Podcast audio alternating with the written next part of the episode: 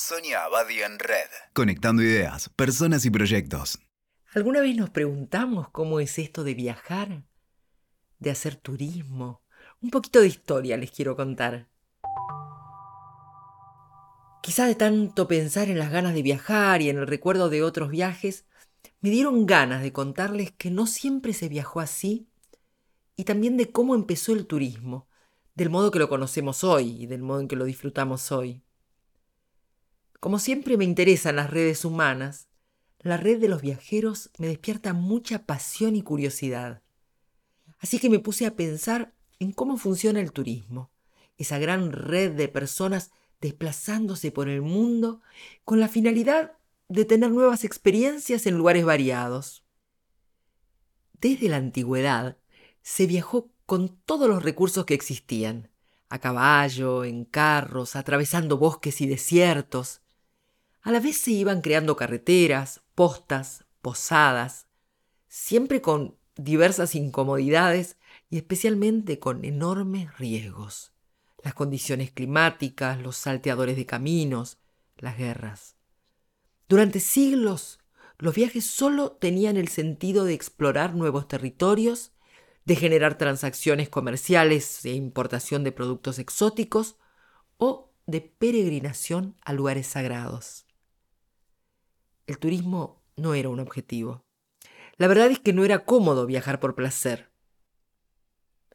Fue recién a mediados del siglo XVII que los ingleses de la nobleza o de la rica burguesía del comercio empezaron a enviar a sus hijos de viaje al finalizar sus estudios, para terminar de formarse en cultura general, para conocer mundo y para desarrollar un poco de autonomía. Eran viajes largos, de seis meses a un año, y siempre incluían a Italia con Roma y Venecia, también a París, a algunas ciudades suizas y algunas veces a Holanda. Pero a partir del siglo XVIII empezaron los relatos de viajes de los poetas y novelistas, haciendo soñar a cada uno con la posibilidad de conocer nuevos lugares. Es justamente en ese periodo que aparecen tres nuevas pasiones en la sociedad occidental. La moda, el coleccionismo de objetos antiguos y los viajes de placer. Así comienza un turismo ligado a la belleza y a la historia. Al promediar el siglo XIX, el progreso técnico multiplica las posibilidades de viajar para mucha más gente. Aparece la máquina de vapor con el ferrocarril y los barcos a vapor, proporcionando nuevos modos confortables de viajar. Gracias a esas facilidades, si bien aún se seguía viajando por negocios o por expediciones a países lejanos, allí se empieza a consolidar la idea del turismo ligado al ocio y a la curiosidad. A la vez surge una nueva tendencia, los viajes de salud. A principios del siglo XIX, los que tenían más recursos, aconsejados por sus médicos Viajaban a balnearios como Spa en Bélgica o Vichy en Francia para curarse de sus enfermedades en las aguas termales.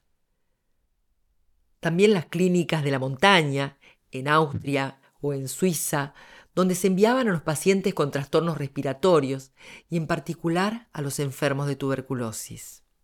Recordemos que aún no existían ni las vacunas ni los antibióticos.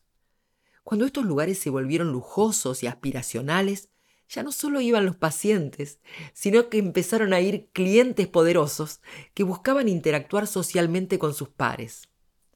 Una versión del turismo como la que todavía sucede hoy en ciertos balnearios prestigiosos. Esa es la época de la creación de los grandes hoteles de lujo, promovidos por el suizo César Ritz. Con un concepto novedoso para la época, Ritz diseña una cadena de hoteles en todo el mundo basados en el lujo, la calidad, la atención y la valorización de la gastronomía. Para la misma época, el inglés Thomas Cook crea el concepto de agencia de viajes, organizando tours y excursiones. Y exactamente en la misma época, George Pullman en Estados Unidos había diseñado los trenes de lujo, con camarotes con baño privado, decorados con todas las comodidades, con restaurante y con salas de juego. En Europa, el mismo modelo lo incorpora la empresa Wagon Lit, que poseía los trenes más lujosos de toda Europa. En particular el Orient Express, que inauguró su primer viaje en 1883, partiendo desde París, cruzando los Alpes hasta Budapest, luego Bucarest, con destino final Constantinopla. El tren se hizo famoso inmediatamente por el lujo a bordo, sus refinados camarotes y baños, pero también por su comida sofisticada, los vinos y un servicio de alto nivel. Los barcos de vapor también comenzaron a funcionar con camarotes de lujo, restaurantes elegantes y salones de baile, al menos en primera clase. Y a fines del siglo XIX ya había compañías navieras que cruzaban el Atlántico regularmente entre Liverpool, en Inglaterra, y Boston, en Estados Unidos. Aquí un agradecimiento a Clarisa Herrera que me hizo descubrir a las mujeres que viajaban para contarlo. Cuenta la historia que junto a la emancipación de las mujeres, en los años 20, aparecieron las viajeras profesionales. Ellas creían en el valor de compartir sus experiencias en primera persona, más allá de las guías de viaje tradicionales. También más allá de los prejuicios y hasta el desinterés que mostraban algunos viajeros por lo que no conocían. Una de ellas, Catherine Gasquion Hartley, fue la que describió un tipo de viajero británico, el que iba en un vagón de tren de Barcelona a Valencia y que sentenció al final del trayecto que el paisaje no le había gustado, después de pasarse todo el camino leyendo un diario inglés y sin mirar por la ventanilla. Estas viajeras solitarias tienen una explicación histórica. El periodo era un momento de cambio global en la situación que ocupaba la mujer y también en el papel que tenía el turismo en la vida cotidiana. Además, los nuevos medios de transporte abrían nuevas oportunidades a las mujeres que ahora se sentían más seguras para viajar. Muchas eran inglesas y recorrían el mundo para luego contar lo que habían visto y experimentado. Después publicaban artículos y libros de viajes. Era un modo de generar ingresos y algunas eran periodistas, escritoras y también fotógrafas que publicaban imágenes de los sitios que habían recorrido. Un dato de color, de color bronceado en realidad, es que recién en el siglo XX se empiezan a valorar los destinos cálidos, en particular las playas del Mediterráneo. Una nueva revolución del turismo llega con la invención del automóvil, y en particular cuando en 1908 Henry Ford comienza a producir su modelo T, un auto de valor accesible para mucha más gente. El automóvil era el símbolo de la libertad, ya que el que viajaba podía decidir sus horarios y sus itinerarios. A la vez se inicia la era de la aviación, que cada vez más pasa a ser hasta hoy el transporte privilegiado para los viajes largos. Aparece la empresa American Express, inicialmente vinculada al transporte de mercadería y más tarde como agencia de viajes. Ya para los años 50 y 60 empieza el turismo masivo con la cultura del ocio.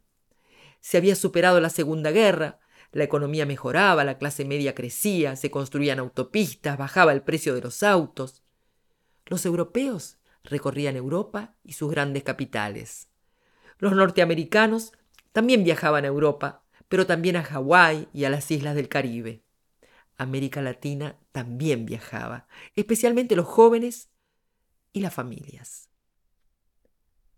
Hoy gran parte de los destinos elegidos tienen que ver con las costas, con la idea del descanso y el placer, pero también con la montaña, tanto en verano como en invierno.